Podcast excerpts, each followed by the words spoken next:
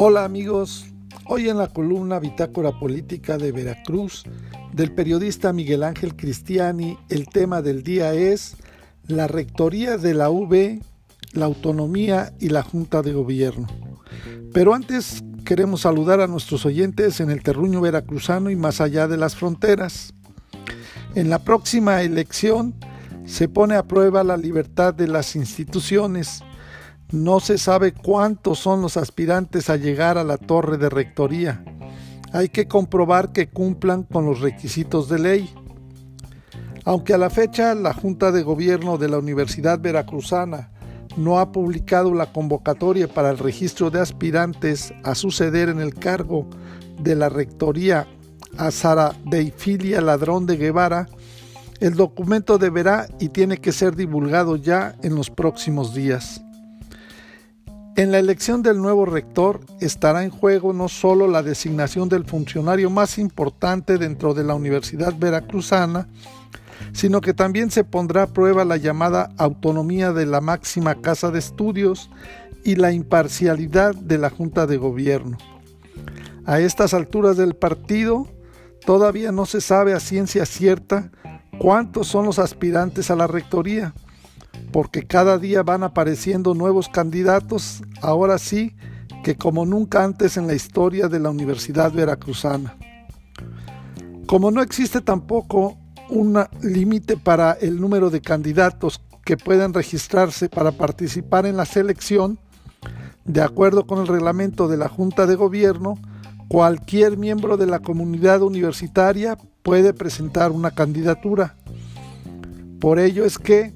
ya desde antes de que comience el registro oficial de participantes, se han tomado el acuerdo de nombrar a un representante de la Junta para que se encargue de revisar minuciosamente los documentos que acrediten la participación y la trayectoria de los candidatos. Se trata de comprobar que reúnan los requisitos que marca la ley orgánica y el reglamento de la Junta de Gobierno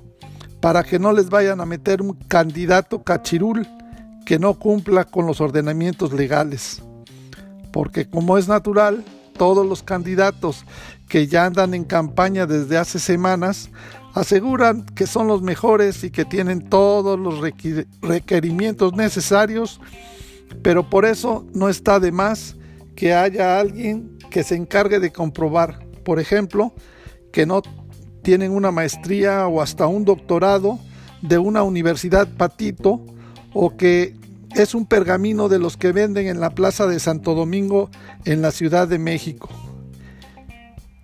El otro tema importante, aparejado a la elección del rector, es el de la autonomía universitaria, porque aunque en la teoría y en las normas jurídicas se indica que es la Junta de Gobierno, la única que decide quién es nombrado con ese distinguido cargo, el temor es que se vaya a tratar de presionar a la institución con un candidato que no tenga el perfil requerido y que se trata de una imposición de, los pasillos de poder político estatal. Pronto, más tarde que después, cuando se dé a conocer el nuevo rector de la Universidad Veracruzana, se sabrá también si la Junta de Gobierno y sus integrantes pudieron cumplir con su tarea fundamental, elegir al mejor candidato sin lugar a dudas, especulaciones y rumores.